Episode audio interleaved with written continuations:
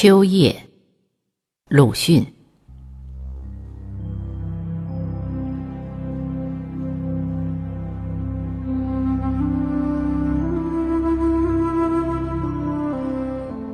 在我的后园，可以看见墙外有两株树，一株是枣树，还有一株也是枣树。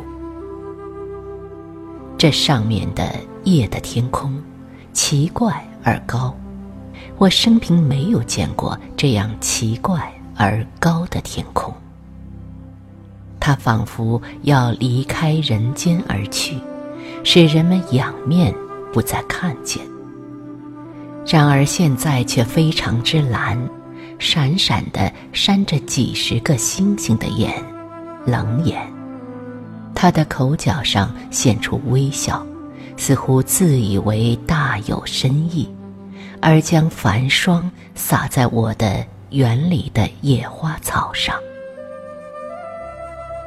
我不知道那些花草真叫什么名字，人们叫它们什么名字。我记得有一种开过极细小的粉红花，现在还开着，但是更极细小了。它在冷的夜气中瑟缩地做梦，梦见春的到来，梦见秋的到来，梦见瘦的诗人将眼泪擦在他最末的花瓣上，告诉他：秋虽然来。冬虽然来，而此后接着还是春。蝴蝶乱飞，蜜蜂都唱起春词来了。他于是一笑，虽然颜色弄得红惨惨的，仍然瑟缩着。枣树，它们简直落尽了叶子。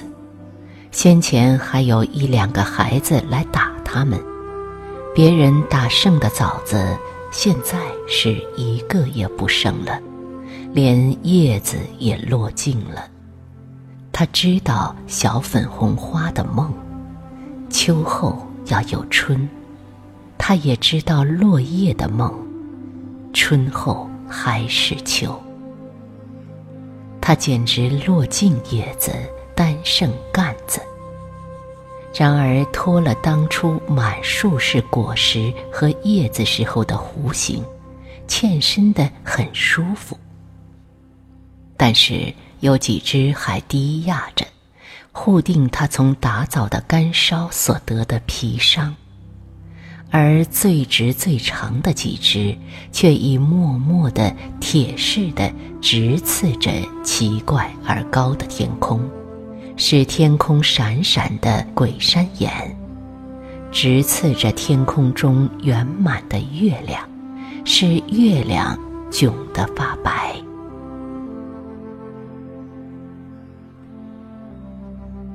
鬼山眼的天空越加非常之蓝，不安了，仿佛想离去人间，避开枣树，只将月亮剩下。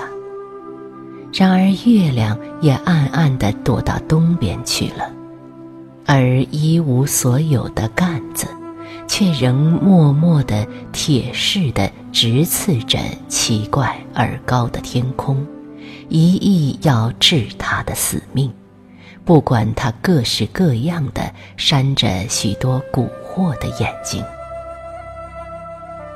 哇的一声，夜游的恶鸟飞过了。我忽而听到夜半的笑声，痴痴的，似乎不愿意惊动睡着的人。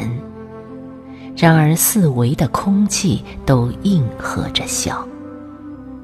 夜半，没有别的人，我即刻听出这声音就在我嘴里，我也即刻被这笑声所驱逐，回进自己的房。灯火的带子也即刻被我悬高了。后窗的玻璃上叮叮的响，还有许多小飞虫乱撞。不多久，几个进来了，许是从窗纸的破孔进来的。他们一进来，又在玻璃的灯罩上撞得叮叮的响。一个从上面撞进去了，他于是遇到火，而且我以为这火是真的。两三个却休息在灯的纸罩上喘气。那罩是昨晚新换的罩，雪白的纸折出波浪纹的叠痕。一角还画出一只猩红色的栀子。猩红的栀子开花时，枣树又要做小粉红花的梦，青葱的弯成弧形了。我又听到夜半的笑声，我赶紧砍断我的心绪，看那老在白纸罩上的小青虫。头大尾小，向日葵籽似的，只有半粒小麦那么大，变身的颜色苍翠的可爱可怜。